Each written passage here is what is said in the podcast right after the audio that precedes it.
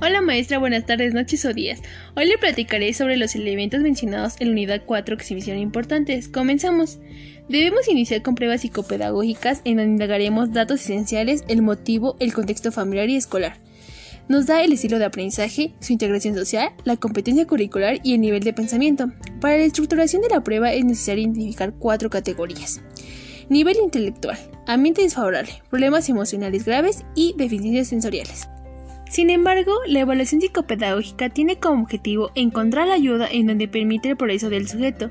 Esto contempla lo sistemático, lo fiable y la toma de decisiones. La evaluación psicopedagógica se aplica en cualquier momento escolarizado y esto detecta necesidades educativas especiales. Se tiene una adaptación curricular individualizada y tiene tres enfoques, psicotécnico, conductual y aprendizaje potencial. Las pruebas psicopedagógicas se pueden realizar de forma formal, no formales y de aplicación. Para concluir, se debe obtener el informe psicopedagógico de manera oral y escrita.